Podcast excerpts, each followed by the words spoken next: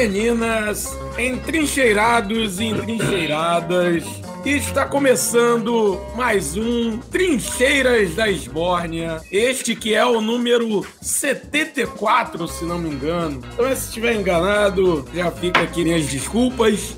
É, isso aqui só sinaliza que a gente está um tempo sem gravar. Mas estamos de volta, estamos de volta. Que a gente andou um pouco enrolado aí, mas estamos retornando. E está aqui comigo ele, ele, sempre ele, sempre ele, o Biratã Aires. Fala, Bira! Olá a todos e todas, bom dia, boa tarde, boa noite, boa madrugada. E já que o objetivo é conquistar o voto dos evangélicos, glória a Deus.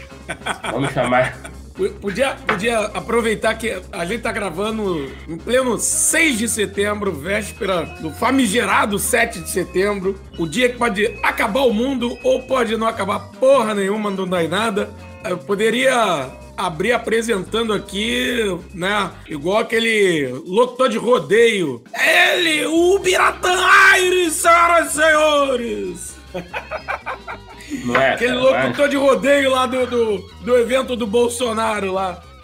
Sim, patético, né? Mas vamos lá, porque o bagulho tá doido, hein? É isso. Então estamos aqui, né? Retornamos para mais um Pistoladas Esbornianas. Que a gente tá há muito tempo sem dar uma pistolada. E aí a gente precisava fazer isso para desestressar nesse Brasil de 2022, se a gente não, não der uma boa pistolada, né, não, Bira? A gente fica doente. Ah, com certeza. Caralho. E vamos, vamos começar. A gente vai, vai fazer hoje uma, um mexidão aqui. Tem pesquisa, tem, tem. Aí a gente pode também já, já fazer alguns comentários sobre, sobre tudo que rolou nesses primeiros dias de campanha. Pensar em algumas projeções aí. Não vou sim, falar sim. nada, não vou falar nada de 7 de setembro porque vai ficar datado essa porra, né? Quando sair o episódio, é, já, já vão ter falado tudo sobre 7 de setembro. Então não vamos falar nada de 7 de setembro. Desde 7 não vai acontecer porra nenhuma também 7 de setembro. É, né? vai ter uma meia dúzia de, de brocha falando de. de né, que, não, que nem com nem com o plano Viagra superfaturado a porra sobe, naquelas filhas das putas. Vai dar em porra nenhuma. E eu queria aproveitar e enviar toda a minha solidariedade aos paraquedistas do Exército Brasileiro, que hoje falei que eu não queria fazer nada para ficar datado, mas agora eu não, não posso deixar de falar isso. Paraquedistas que foram vítimas de um ato terrorista de um, do vento. Do vento. Do né? vento aqui no Rio de Janeiro. Estavam ensaiando para o 7 de setembro e aí veio um vento terrorista e um vento maldito um vento comunista, com certeza. Um vento petista, comunista. E acabou atrapalhando. Os caras caíram em, em árvore, caíram no meio da rua. Enfim, foi uma vergonha danada. Mas é claro que a culpa foi do vento. Do vento é, petista. Do vento do petista. petista. Ventos eu, petistas estão sobrando, soprando. Inclusive, eu torcer para que o Bolsonaro tente ensiná-los como é que salta de paraquedas e ele faça o salto amanhã. Entendeu? Isso. Assim, e, e esse paraquedas. Tem uma, tem uma, ventania muito grande, né? Aquela que vai que é aquela que é derrubar o, a cobertura do engenhão, entendeu? E que o paraquedas não abra. Só isso. Só, somente. Mas é isso. Fica, fica a minha solidariedade aos bravos paraquedistas do Exército Brasileiro. Inclusive, há relatos aí, né, Bira, de que choveu merda em Copacabana no dia Com certeza, com certeza. Mas vamos aí, vamos, vamos começar esse mexidão aí pelo, pela nova pesquisa do IPEC, né, Bira? Sim, Essa sim. pesquisa aí, que é uma. Você vai começar pela presidencial ou os governadores? Vamos começar pelo, pelo dos governadores, que aí a gente Sim. fecha a, a do, dos governadores é mais fresquinha, né? Fresquinha pra uhum. gente que tá gravando agora. O pessoal, quando ouvir, já não vai ser tão fresquinha assim, mas é uma boa a gente já, já comentar. Então eu vou falar aqui do Rio de Janeiro. Boa. Aí eu já falo os dados, você começa a comentar e eu complemento. Que a coisa tá duríssima, né? Páreo Ó, duro. Isso. Tá uma disputa equilibradíssima no estado do Rio de Janeiro. Totalmente polarizado. Pesquisa IPEC, o antigo IBOP, em votos válidos. primeiro turno, Cláudio Castro do PL, 48% dos votos contra 29% de Marcelo Freixo do PSD. Vocês podem ver que está muito equilibrada a disputa no Rio de Janeiro. Fala aí, Nilvola. Equilibradíssima, equilibradíssima. E vou te dizer, a sorte do Freixo é que a eleição tá logo ali. Se empurrar a eleição um pouquinho mais para frente, não tem nem segundo turno. Nem segundo turno, né? Não tem nem segundo turno. A sorte do Freixo é que eu acho que não vai dar tempo. Não vai dar tempo de decidir no primeiro turno. Porque se, se empurrasse um pouquinho, já era, hein? Com certeza. É. Isso prova que a esquerda fluminense sabe? Tá mais perdida do que do que zagueiro do Náutico na Série B, né? Briga obrigado, obrigado por falar zagueiro do Náutico. Obrigado por ser solidário. Entendeu? Obrigado por me poupar. Isso aí, né? Eu ia citar o, o treinador do Vasco, mas resolvi, né? Por, porque tu falou zagueiro do Náutico, foi uma, foi uma boa, porque do, os últimos jogos foram pênalti, gol contra, Porra, um, um, lance bizonho, enfim. Mas vamos lá, vamos tá seguir. complicado. Esse, esse papo de futebol pra lá. É, Deixa pra lá. Tá legal, não. Porque é o seguinte, é, a esquerda fluminense, eu falo da militância, adora falar mal dos eleitores. Ah, o, o, o, o Fluminense, o Carioca, vota errado. Gente, na boa, o que que Marcelo Freixo apresenta de bom para quem não é de esquerda?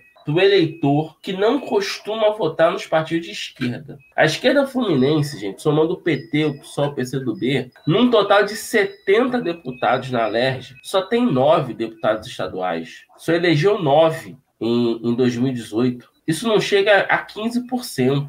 Ou seja, é uma esquerda que não consegue dialogar com a população do estado do Rio de Janeiro. A gente tem que falar a verdade aqui. E o Marcelo Freixo representa essa esquerda é, é, é, deficiente. Deficiente não, não, não, não, desprezando a pessoa que tem a doença, mas uma esquerda que não consegue ir além, só fala para sua bolha, sabe? Por isso esse massacre do Cláudio Castro. Uma esquerda sabe? deficitária, né? Isso, deficitária. Obrigado, Nil.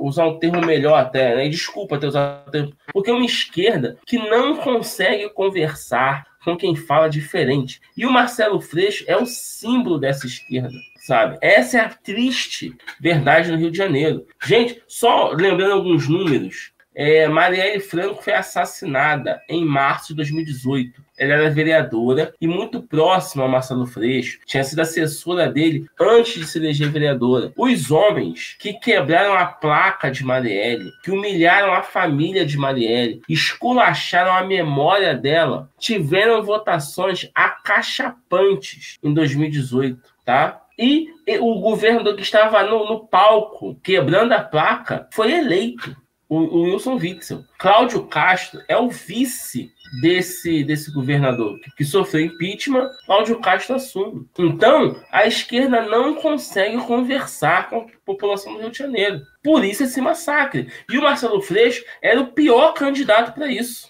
sabe? É, é, é, o único nome que você devia não lançar para governador nesse momento. Insistir em lançar o Freixo, e no que deu. Para nós que somos aqui do Estado e estamos acompanhando, a gente vem falando aqui há muito tempo. Cláudio Castro vai ganhar fácil essa eleição. Sim. Não deu outra. Não deu outra. E ainda bota como vice o César Maia. E a minha crítica ao César Maia não é nem pelo fato de ser de direita, mas é um homem, um político identificado com a capital e que tem uma, uma rejeição muito forte na Baixada Fluminense em São Gonçalo pelo preconceito que César Maia sempre desferiu contra a população dessa região, da, da região metropolitana do Rio de Janeiro. Aí o Freixo não bota esse cara de vice.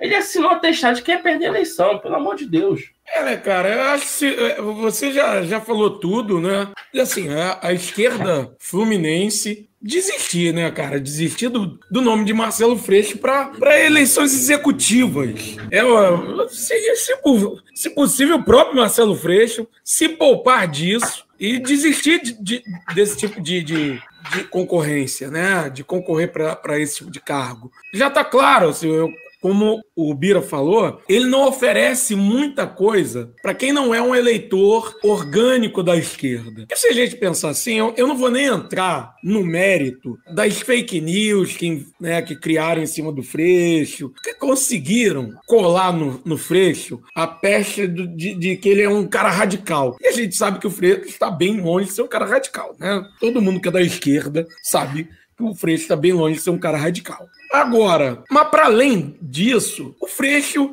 ele não é um cara com uma oratória que tenha uma penetração popular como de outros candidatos. Ele não tem. Por mais que ele que ele tenha melhorado, eu acho que ele até melhorou, ele ainda tem um tom muito acadêmico, ainda tem um tom muito distante da linguagem mais popular, da linguagem mais da linguagem mais popular mesmo, né? Digamos assim. Porque da linguagem da classe trabalhadora. E aqui eu não quero utilizar essa ah, linguagem da classe trabalhadora numa coisa de preconceito linguístico e tudo mais. Não é isso. Mas a gente vê, para sair do campo da esquerda, o Eduardo Paes, por exemplo. Né? O Eduardo Paes é um cara que, se ele for falar para o meio acadêmico, ele sabe falar para o meio acadêmico. O cara deu aula lá, no, agora não sei se foi em Oxford, Harvard, sei lá, na puta que pariu lá nos Estados Unidos, sei lá. E, cara, quando ele tá, no, tá aqui, o cara tá no samba, o cara. Ou seja, o cara sabe, ele tem uma flexibilidade para se adequar muito, né? E aí eu tô usando esse exemplo do Marcelo, do Marcelo Paes, ó. Quase que eu fiz, ó. Seria melhor pro Freixo se, se ele conseguisse fazer uma, uma junção aí. Mas é. Eu, eu usei esse exemplo do, do Eduardo Paes para mostrar justamente essa questão. Eu não estou entrando numa linguagem mais popular e tal, para dizer, ah, pô, porque o pobre, né, você tem que tentar falar. Não, por causa disso, o, o Freixo, ele fala um tipo de. Ele tem um tipo de fala que, às vezes, para uma certa parcela da população, às vezes até preguiça de você ouvir, de você parar para ouvir, parar para prestar atenção. Não, não tem magnetismo, não atrai, tá?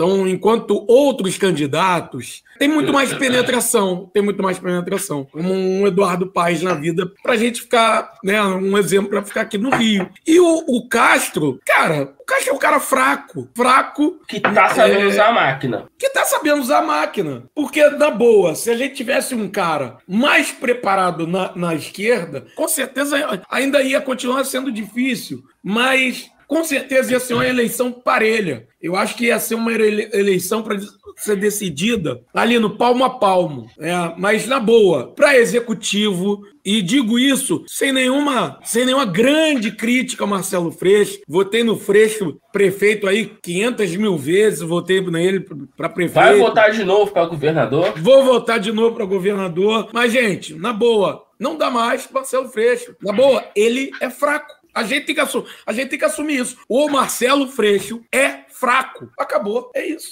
Sim, com certeza. E vou dizer mais: nessa eleição teria sido mais inteligente o Freixo ter se candidatado a senador. Porque está uma eleição pulverizada e ele teria, né, de 20 a 30% fácil de votos para se confrontar com o Romário. Ele veio para uma eleição para governador que não teria chance, mas agora já era. Os ele podia estão ter, aí. Ele podia ter invertido com o Molon. É, isso aí. Molon vir, podia ter, vir para governador. Ia perder né? também, porque é tão bosta quanto o Freixo. Ia perder né? também. Mas, Mas, o Freixo teria mais chance para o Senado do que. Com certeza, com certeza. Olha, nesse eu acho que o Freixo ganharia do, do Romário. Tranquilamente Sim. ganharia do Romário. Eu também acho que ganharia. Nesse momento, para nós da esquerda fluminense, só nos resta torcer para que o Freixo consiga ir para o segundo turno. Ele deve perder no segundo turno, mas pelo menos no segundo turno ele vai ter mais tempo para falar, para se confrontar com o, o Cláudio Castro e em 26, como são dois senadores, a gente consiga fazer o Freixo senador em 26 Sim. por conta dessa visibilidade. Boa, vamos para agora São Paulo? Vamos, vamos lá. Em São Paulo a coisa está caminhando bem melhor, né? Uhum. Só uma coisa que surgiu hoje, que o Haddad estaria em Presidente Prudente e ele cancelou a visita a Presidente Prudente por. Por conta de ameaças, né? Conta de ameaças. Conseguiram rastrear algumas ameaças ao, ao Haddad, ao Fernando Haddad, dentro de grupos de WhatsApp bolsonaristas. Mas foi a, a Polícia Civil que recomendou ele? Tem essa informação? Foi Cara, a Polícia agora- Civil ou foi uma decisão da- do próprio comitê de campanha dele? Eu acho que foi uma decisão do próprio comitê de campanha. Eu Olha, na boa. buscar aqui a- essa informação melhor. Na boa, eu acho que foi um erro dele não ir. Porque quem quer matar não avisa. Quem quer matar, mata. Sinceramente. É, sim. É, a gente viu o que aconteceu com Cristina Kirchner, né? Que não, que quase sofreu, né? Quase tomou um tiro na cara. O, o atirador não avisou. Ele se preparou, né? Foi lá, se misturou à militância da Kirchner e conseguiu chegar perto e, para sorte nossa e da, e da Kirchner, a arma falhou.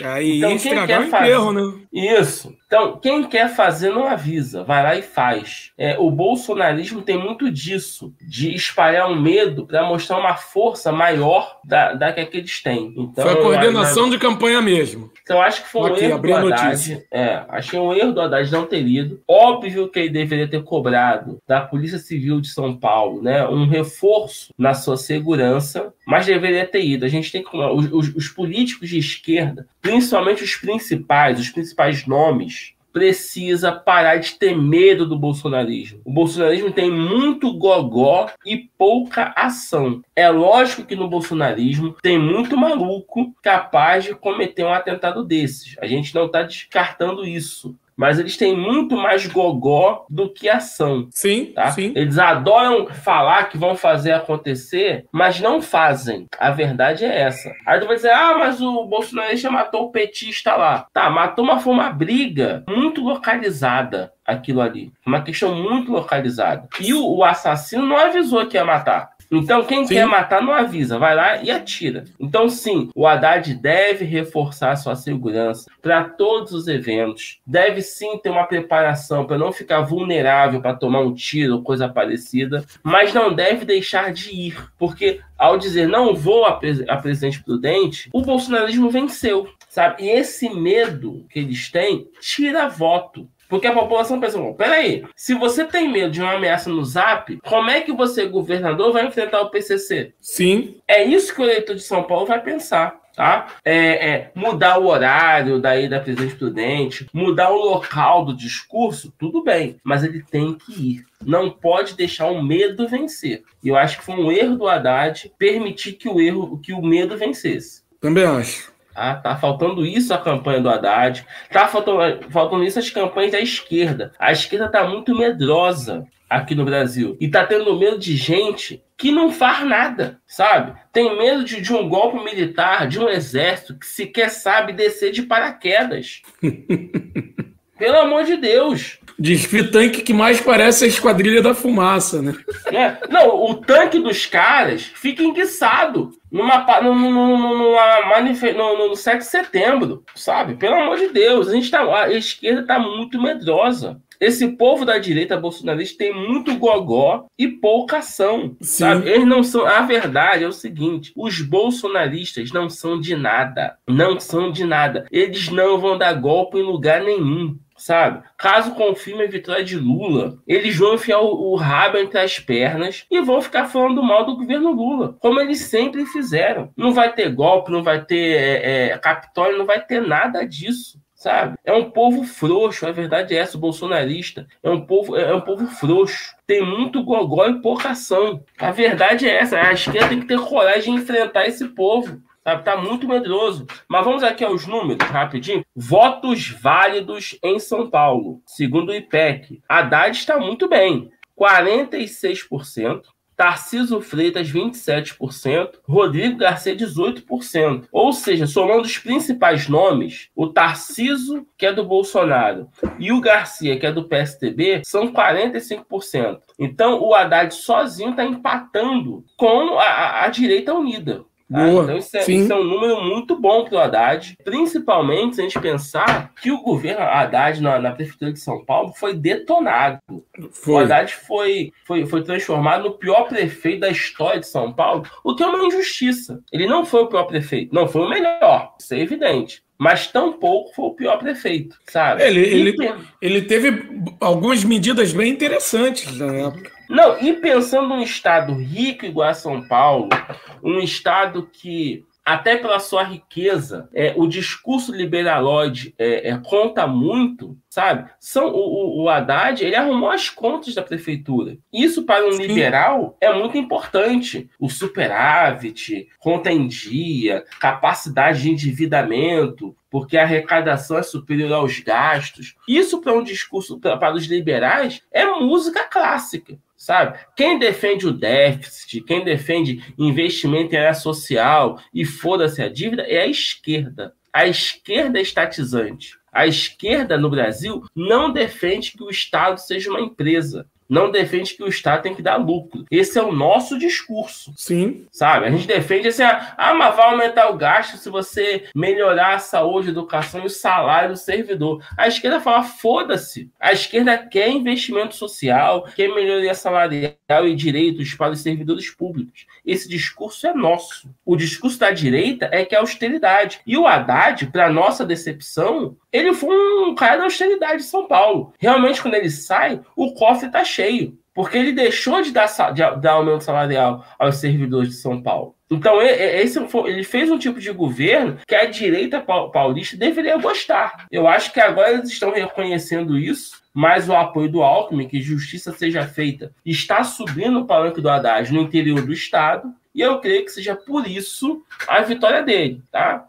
Que para nós da esquerda, né, vou fazer aqui uma confissão, vai ser a vitória de pirro, né? Você ganhar uma eleição importante como São Paulo, mas com um candidato que tem como marca, sabe, é reproduzir o tucanismo. Que para nós é lamentável. Mas tá bom, é melhor ganhar com Haddad do que deixar um mau caráter picareta como Tarcísio Freitas pegar o principal estado do Brasil. Não, sem sombra de dúvidas. Sem sombra de dúvidas. Ainda mais com, com o Lula com grandes possibilidades aí de, de ganhar, né? Fora Mas... que vai ser maravilhoso ver a cara do Merval e da Globo News quando uma confirmando vitória Lula no Brasil e Haddad em São Paulo, né? Ver a cara de cu do povo da Globo não vai ter. Porra! Não vai ter preço, né? Vai ser foda.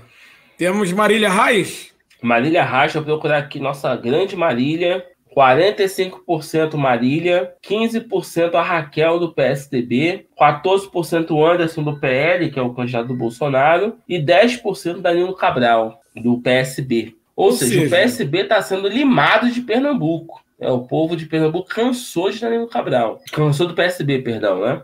E tá pintando e aí. Quase primeiro turno da Marília, né? 45. É, quase primeiro turno, entendeu? Se o povo aí que tá no, no, no Danilo correr para ela, dá para pegar em primeiro turno, né? O que foi o motivo da grande briga entre PT e PSB, né? Que é uma relação instável. Sim. Porque o PT ganharia é, Pernambuco com a Marília, em nome do acordo nacional, o PT não apoiou, ela foi para o, o, o Solidariedade. Não foi a Pernambuco pedir voto para Danilo. Não foi. Ele foi um evento fechado, falou que iria é, respeitar o acordo. Mas em nenhum momento Lula foi para a rua em Pernambuco, comício aberto, pedir voto para Danilo Cabral. Então tá nítido, né, pra gente, né, que, vê nas, que entende as entrelinhas, que o Lula torce pela Marília Reis, só não vai dizer isso abertamente porque ele precisa né, do apoio do PSB, é que tem o Alckmin como vice. Agora, Mas, assim, Bira, ah. É, muita gente, e eu me coloco no meio, no meio desse muita gente, vê a vitória possível e provável vitória de Marília Reis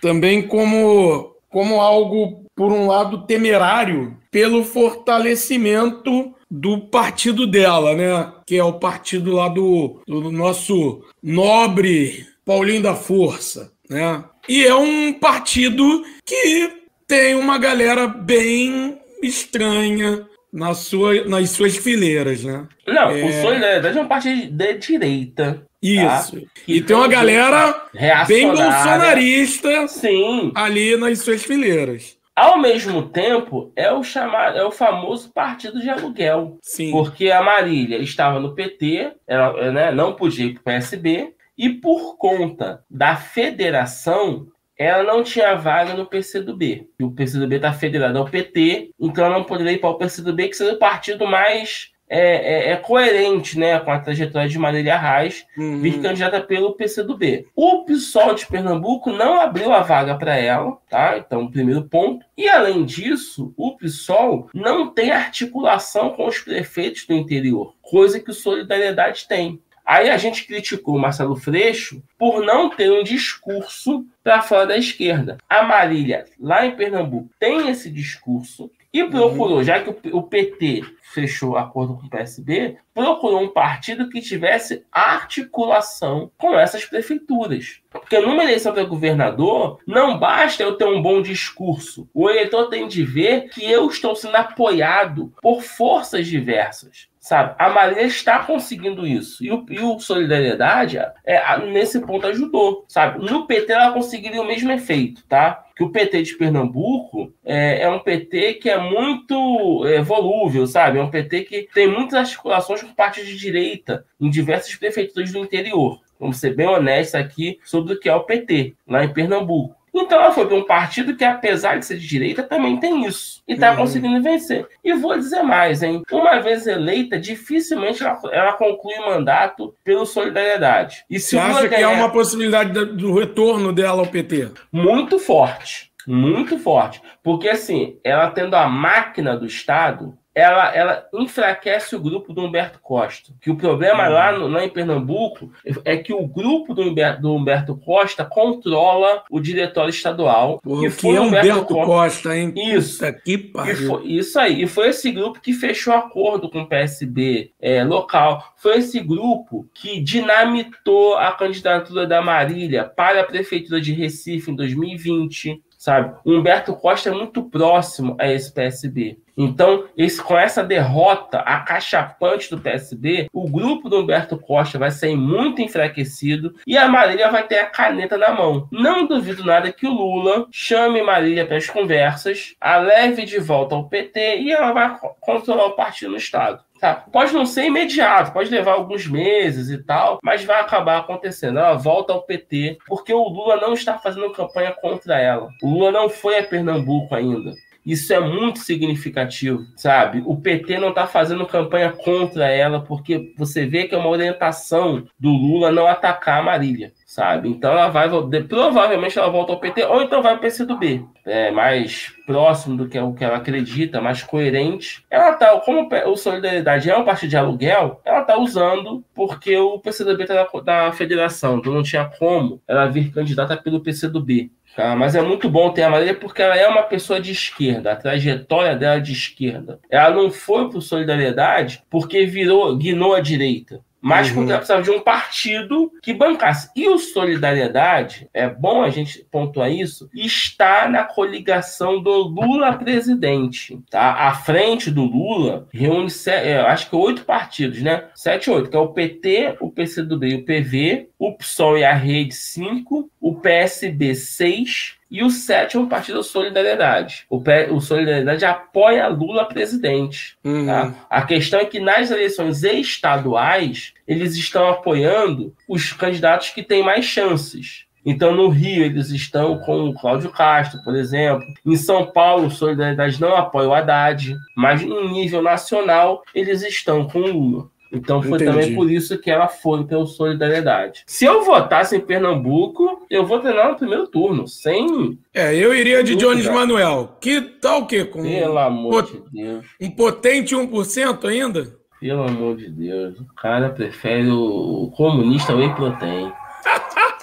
Meu Deus. Por isso que a esquerda nessa draga, rapaz. Nossa audiência do PCB vai ficar chateada contigo. Deixa ficar, porque esse PCB atual é uma vergonha. O partidão do Preste eu respeito. Esse PCB aí não dá, não. Eu, eu, eu tenho grande, grande admiração pelo PCB de, de ontem e o de hoje também, porque o de hoje só existe por causa do, por causa do de ontem. Vai fazer o quê, né? Todo mundo Cara... tem que ter uma opinião. Porra, se eu fosse olhar, olhar isso, porra, olha a draga que é o PT aqui no Rio, cara. Sigamos. Aqui, vergonha por vergonha o PT aqui no Rio, meu Deus do céu. Mas vamos lá, eu salvo pouquíssimas figuras. Inclusive, uma delas eu irei votar. Quem está nos ouvindo aqui, vou fazer agora deputado estadual do MST, já esteve com, conosco aqui. Acho uma das pessoas que merecem aí uma, um olhar com carinho aí, Marina do MST. Com certeza, mas eu ainda irei e vou jogar na cara. Ainda vou ver Nilvio Peçanha passando férias em Maricá. Ah! Atrás maricaenses. Quaqualand. Quaqualand. Vamos para Minas, Mira. Vamos para Minas. Minas. Deixa eu procurar aqui Minas. A Minas achei, não achei, votos válidos não, tu achou? Achei, achei, achei. Tá um massacre também, né? Ah, Minas Romeu é um massacre. É, Zema com 56%, Calil com 37%. Só que Minas, Nilton, tem um negócio interessante. O Calil está o tempo todo associando a imagem dele ao Lula, tá? Uhum. Ele teve um crescimento é, significativo, né? De saiu de 25%, 20% de votos válidos para 37%. Ele quase que dobrou sua votação uhum. ao se associar a Lula. Enquanto Zema está escondendo o Bolsonaro. Tá. Sabe? Ele, ele tem dito que jamais apoiaria o Lula, né? Um discurso antipetista, mas ele não está convicto em defender o Bolsonaro. Então, o, essa liderança do Zema é porque a população de Minas concorda com o governo dele, está satisfeita com o governo que ele tem feito e está votando ele de novo. A verdade é essa. Eu vi uma declaração dele dizendo que o, o ele enxerga esse governo como menos corrupto. Ele, ele não disse que não é corrupto. O Zema não disse que não é um governo corrupto. Ele, ele teria dito, se não me engano, foi isso, que o, esse governo é, é menos corrupto, seria menos corrupto, uma coisa assim. Não, até porque esse papo de corrupção, pelo amor de Deus, né? Primeiro que é. o governo Bolsonaro, ele não investiga nada. Quando vem um caso de corrupção, ele troca todos os agentes da, da Polícia Federal que estão investigando e coloca gente nova para poder não investigar. Então, se não tem investigação, você não vai descobrir o tanto que eles estão é, é, é, é roubando. Né? E ele muda na cara de pau, nem disfarça que está manipulando a Polícia Federal para que não haja investigação contra a corrupção dele. E um outro ponto que é pouquíssimo falado é o seguinte: quando você tem governo, quando o governo investe no desenvolvimento do país, quando tem investimento direto do governo, você tem, você tem um incentivo para a economia, você tem mais dinheiro na rua e, naturalmente, aqueles agentes públicos né, que estão esperando uma oportunidade para receber um por fora e se corromper, vão ter mais chances, porque você Sim. tem investimento. Então você tá o dinheiro colocado, você, você tem um empenho do dinheiro, então o cara aproveita para roubar, infelizmente, tá? E esse governo não investe em nada não tem investimento no governo Bolsonaro. E o pouco que tem de investimento é o orçamento secreto. Olha o nome, se é secreto, é que está escondido, é para você não saber o que está acontecendo. Então é muito fácil você falar que não tem corrupção se quando a, o pouco que a Polícia Federal faz, investiga, você muda os investigadores para poder atrasar a investigação e o empenho do dinheiro, você não está dizendo para onde vai nem quem indicou. Então é óbvio que você vai, vai ter um discurso no qual não tem, não tem corrupção, sabe? É muita hipocrisia do Zema, do Partido Novo. É, esse povo do Partido Novo é, é muito nojento, é pior que o bolsonarismo, na verdade. Partido Cara, Novo é... é pior que o bolsonarismo porque é o discurso no qual Estado mínimo é o mínimo para o pobre, para o trabalhador e máximo para a burguesia. Mas é, eu tenho muito medo do Partido Novo, cara, porque a hora que é, surgir um cara mais preparado e com um discurso que tem uma, uma penetração maior, a gente tá fudido, hein? É, é, porque, é porque, por enquanto, só tem bosta, né? Porra, esse Felipe Dávila, pelo amor de Deus. No debate, o cara terminava de falar e, e olhava para alguém para ver se. Tipo, e aí, como é que eu fui? Não sei se tu reparou isso no debate. Sim, eu reparei. Ele terminava de falar e olhava para alguém. Cara, era bizarro, bizarro, horroroso. É que a nossa sorte é que o Partido Novo, todos os candidatos já são milionários. Então isso acaba.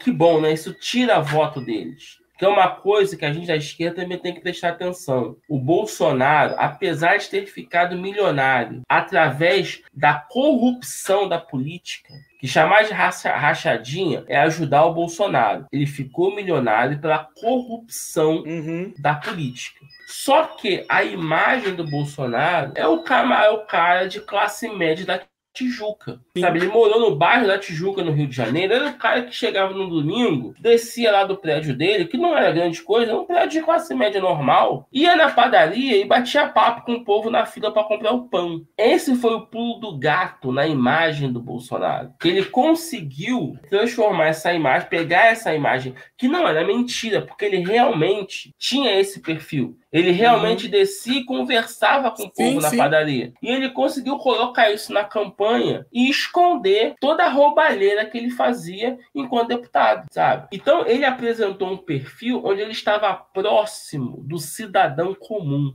Isso foi essencial. E eu vou dizer, por pior que seja o Bolsonaro, ainda bem que o povo brasileiro dá atenção aos políticos que tentam se aproximar do povo comum, sabe? E enquanto que o Partido Novo deixa claro que odeia pobre. Sim. Sabe? Que tem nojo. É, o Partido Novo é o partido Caco Antibes, sabe? É, tem horror a pobre. E essa é a nossa, porque politicamente eles são horríveis. Horríveis, horríveis. Horríveis. É uma coisa assim, lamentável. Né? Bizarro. E, infelizmente, o, o, Zema conseguiu fazer um governo que aparenta para a população de Minas ser um bom governo. Tanto que o voto lá é o Luzema, né? Todo mundo sabe disso. É. O, o Lula lidera para presidente. O Lula Zema lidera pra... e lidera bem, né? Bem, é. Por falar em Lula, vamos lá, vamos, vamos partir? Vamos, presidencial. Na intenção de votos, Lula segue com 44, né, estabilizou, e o Bolsonaro que oscilou um ponto para baixo. Ele estava na pesquisa anterior, ele estava com 32, e aí ele oscilou para 31. Ciro apresentou agora 8% e a Tebet, que realmente apresentou um crescimento com 4%. E aí vem o restante do pelotão aí, o pessoal aí que não vou nem, não vou nem citar os outros aí, só, só mere, mereciam uma menção aí o Léo Pericles e a Sofia Manzano, mas eles infelizmente não pontuaram. Nesse cenário de intenção de votos, Bira, se a gente for ver, a maioria das pesquisas, sejam as dos, dos principais institutos, como Datafolha, IPEC, ou dos institutos aí que surgiram mais recentemente, né? Como Quaest e outros aí, todos eles apresentam uma estabilidade no cenário que é assustador assustadora Sim. essa estabilidade. Sim. Já são meses que tá nessa diferença aí, essa oscilação muito pequena, oscilação de não muda. Né, 12, 15. Tem alguns institutos que aí se você pegar, tem instituto que apresenta 9%, 8%. Mas se você pegar o histórico das pesquisas desse instituto, tá em 9, 8% já há uns dois meses. Sim. Então, não há variação. O Datafolha foi o Datafolha ou o IPESP, acho, não lembro agora. Acho que foi o IPESP, né?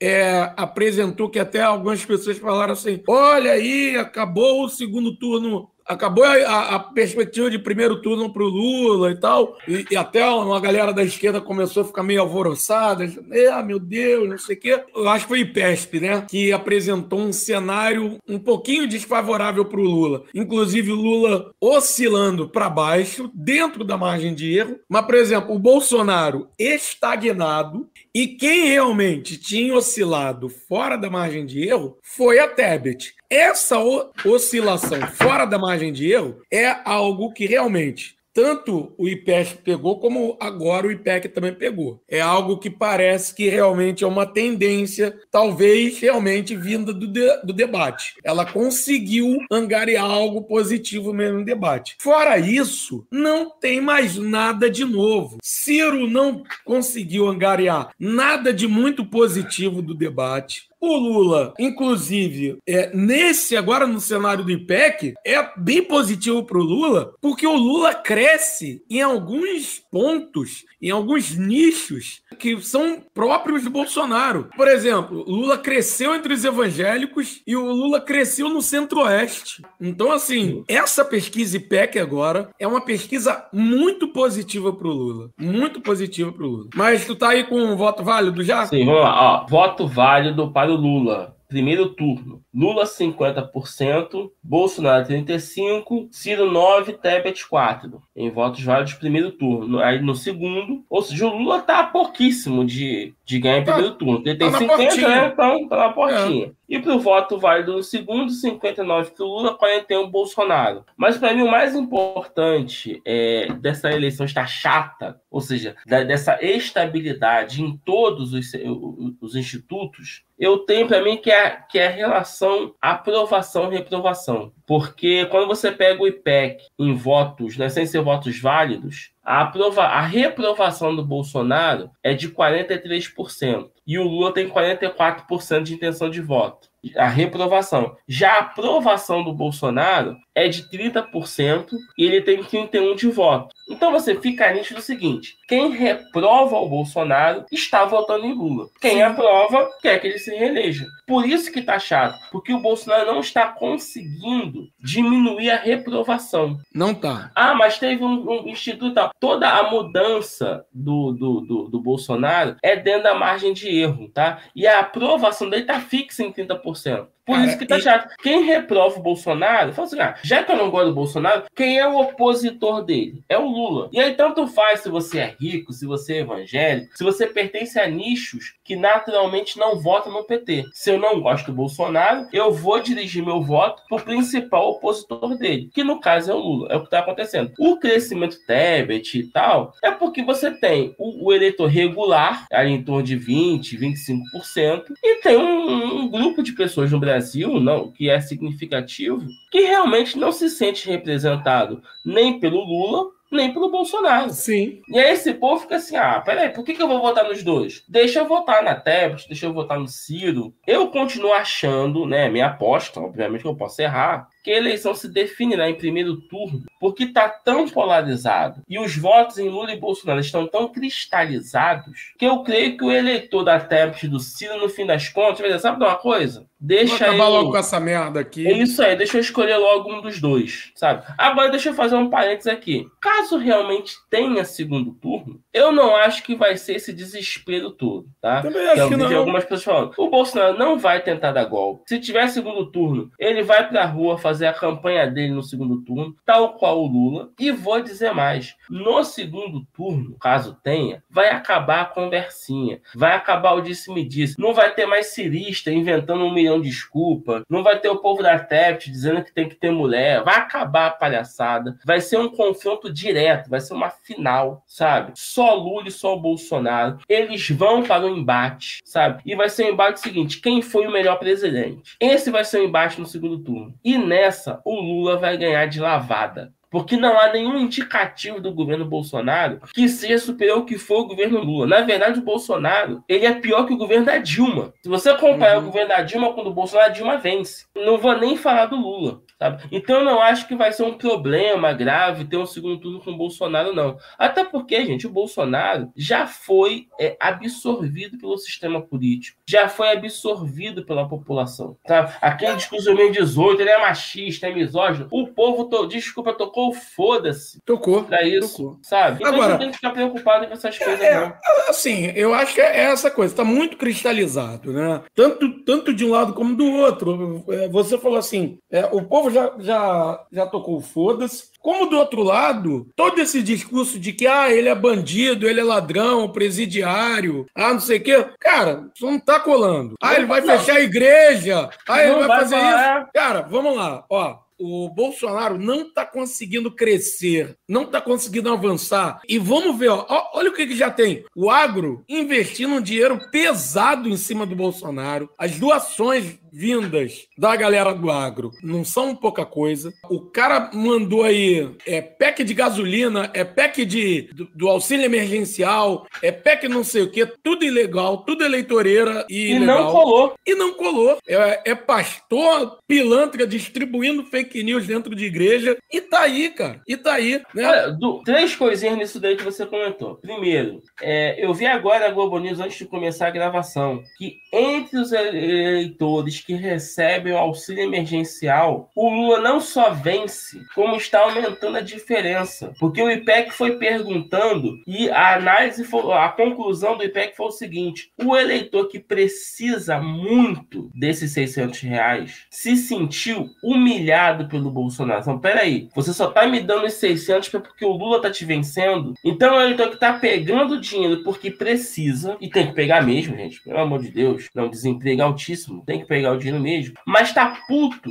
percebendo que o Bolsonaro tá manipulando a necessidade dessas pessoas. Quer dizer, sabe uma coisa? Eu vou pegar, o que, que povo vai fazer? Vou pegar o dinheiro e vou votar no Lula. Porque, ou bem ou mal, o Lula foi o cara do Bolsa Família. O Lula defender Bolsa Família, auxílio emergencial, não importa o valor, o Lula não mente, não mente, não é estratégia eleitoral, é a política dele. E o povo brasileiro sabe disso. Então, o fracasso do Bolsonaro foi que ele cria o auxílio em cima da hora, onde todo mundo estava vendo que o Lula liderava. Então, tá nítido que é uma estratégia eleitoreira. Além Dois, de ele sempre ter dado, ter dado porrada no, no Bolsa Família. No Bolsa Família, a vida toda, isso aí. Dois, olha que coisa interessante. Os mesmos pastores pastores, nem vou dizer picareta, tá? Porque nem todos são picaretas, mas os mesmos pastores que estão nas igrejas pedindo voto para o Bolsonaro e para os governadores do entorno do Bolsonaro, o povo está votando no governador, está indicando voto no governador, mas não está indicando voto no Bolsonaro, sabe? Porque, gente, ó, o Cláudio Castro no Rio de Janeiro, Onyx Lorenzoni, Rio Grande do Sul, o aquele do Ratinho Júnior no Paraná, todo o povo do Centro-Oeste, todos esses candidatos que são bolsonaristas estão ou liderando ou ali na disputa para o segundo turno. E estão tendo apoio dos mesmos pastores. Então o pastor está pedindo voto para o governador ligado ao Bolsonaro e para o Bolsonaro está dizendo, tá bom, eu até voto no governador,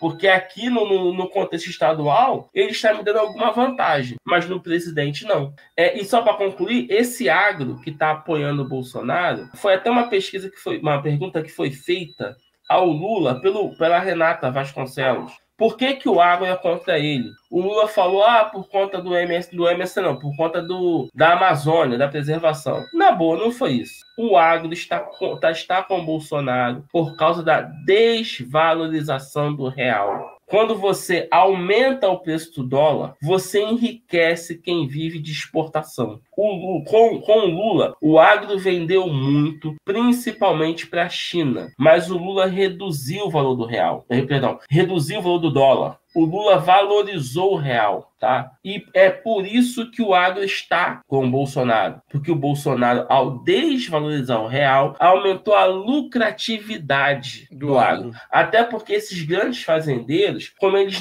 têm que negociar em dólar, né? É normal quem trabalha com exportação, eles têm muitas contas no interior, do exterior. Eles fazem investimento em ações em dólar, têm contas bancárias em dólar em paraíso fiscal. Então, quanto mais o real se desvaloriza, mais rico eles ficam. Vide esse enriquecimento da burguesia brasileira na pandemia, porque o dólar nunca desvalorizou tanto. No auge da pandemia, o dólar passou de 6 reais. Então, para quem tem parte da sua riqueza cotada em dólar, para quem produz em real e vende em dólar, que é o caso do agro, cara, o dólar tinha que ter chegado a 20 reais, que eles não estão nem aí que, que o produto é caro para o trabalhador. Eles só pensam nele. É por isso que estão vendendo, estão botando dinheiro na campanha do Bolsonaro, tá? É uma questão, é a política cambial. Eles têm medo que o Lula valorize o real, tal qual ele fez em 2004, 2003, 2004, para poder aumentar as nossas reservas, né? Que ele paga a dívida externa com isso. Essa é a questão. Por que que o Lula não respondeu isso? Eu não sei. Não sou da campanha do Lula, não tenho o WhatsApp dele, então não, não sei dizer por quê. Mas a verdade é essa. O agro pensa nele. O agro não precisa vender soja pra gente. Sabe? Tá nem aí se a gente vai comprar óleo de soja, vai comer carne de soja. Não estão nem aí pra gente. Para eles, quanto mais alto for o dólar, melhor. A verdade é essa. Pode concluir aí. Perfeito. Então, eu acho que é isso, né? Eu acho que a gente conseguiu arrematar tudo que a gente pensou em, em dizer.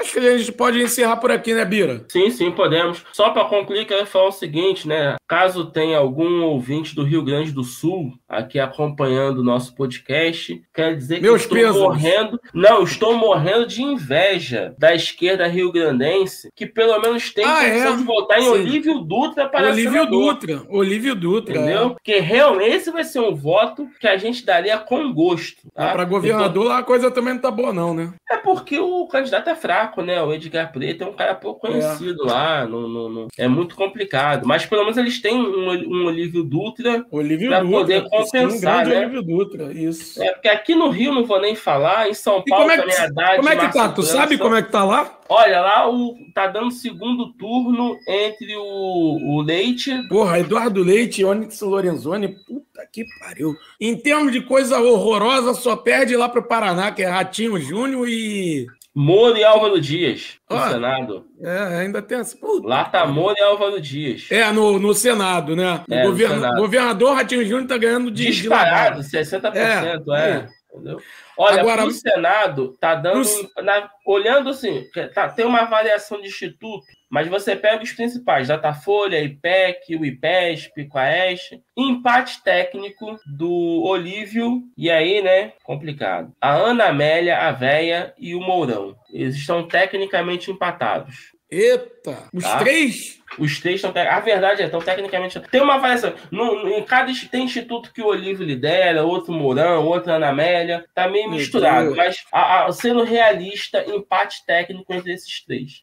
É. Não nada definido, não. Entendeu? Seja o que Deus quiser. Não é? Vamos gente? lá, vamos lá. Que, o, que lá, o né? bigodudo lá, né? né? Grande bigode. Grande bigode. É galo cancioneiro que fala, gente. Eu não sei qual é o termo que eles usam lá no sul. Mas é, é perder para Ana Amélia e Mourão, né? Pelo amor de ah, Deus. Vamos, povo do Rio Grande do Sul. Vamos votar. Bate o bigode na mesa e ganha essa porra. Olha só, é Lula presidente, Olívio Dutra senador. Porque o Lula tá, é tá vencendo para presidente, né? Tem que é casar esse voto, Lula com Olívio Dutra lá. Porque já é basta isso. aqui no Rio, que eu não vou nem comentar. Ah, aqui no Rio eu vou de, vou de Lula, é Freixo, Glauber Braga Federal, Marina do MST Estadual, e senador, eu vou, vou de PCB, o Irã, vou de PCB, porque eu vou, vou votar nessas crueiras do senador, não. Pô, vai, ah, eu já, já, já, Molon, declarar meus ah, votos ah, no puta Rio. que pariu. É, pela, ordem, pela ordem da urna, tá? Letícia Florencio Estadual, 13613. Vadida Mus Federal, 1322. Grande Vascaíno, Vadida Mus. É isso aí, isso aí. Entendeu? E a Letícia é Botafoguense Raiz. Então tem que garantir. Nosso senador vai. Já, já que o, o, o Roma disparou, eu vou com o siciliano mesmo, vou ajudar o partido nessa. Eu vou no meu voto ideológico no, no Irã do, PC, do PCB, para não dizer que eu não votei, não depositei não, nenhum voto, voto PCB, no né? partidão. Né? Então, um 133 ah. siciliano senador, para governador vou fechar com o Freixo apesar de todas as críticas que eu fiz aqui no programa, ele terá o meu voto e presidente, nosso é, né? Fazer o quê? Dulão da quem, Massa, presidente quem sabe, quem sabe daqui até o, a, até o dia, dia 3, 3, né? Dia 2, dia 2. 2. Quem sabe daqui até o dia, até o dia 2 eu não mudo e voto também no Eduardo Serra logo no PCB pra arrematar logo essa merda. É, dependendo da vantagem, né, porra? Porra, não vai ganhar mesmo, porra. Não, nunca veio, quase nunca veio aqui essa merda em Campo Grande. Quase nunca ah. veio, não. Nunca veio. É. Não veio. Ah. Porra, não veio. É. A verdade é essa. Enfim, ah, vamos deixar que eu, eu vou. Se for começar a falar mal do Freixo, vou ter que abrir o episódio 75. então, valeu, gente. Foi um prazer estar com vocês.